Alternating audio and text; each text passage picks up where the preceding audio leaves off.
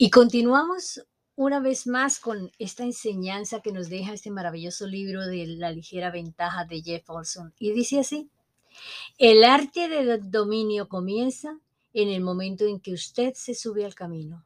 El fracaso comienza en el momento en que usted se baja del camino. Desear es incómodo, pero desear es esencial para ganar. Hay dos formas de cerrar la brecha entre la situación donde está y donde desea estar. La primera es, tú debes abandonar la situación en la que estás ahora y dejarte atraer hacia tu meta. O dos, tú puedes abandonar tu meta, apretar el botón de repetición de alarma y quedarte donde estás. Lo más probable es que cuando des el paso hacia el camino del dominio, lo des solo. La inversión más sabia que puede hacer es invertir en tu propio aprendizaje y desarrollo continuos.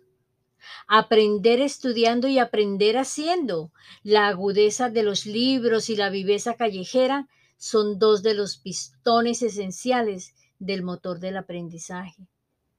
Y en el camino hacia una meta, te desviarás del rumbo la mayor parte del tiempo.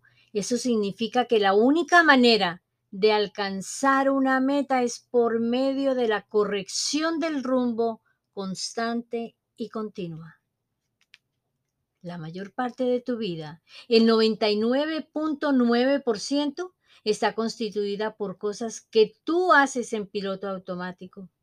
Eso significa que es esencial que tú te encargues del entrenamiento de tu piloto automático. Hasta la próxima.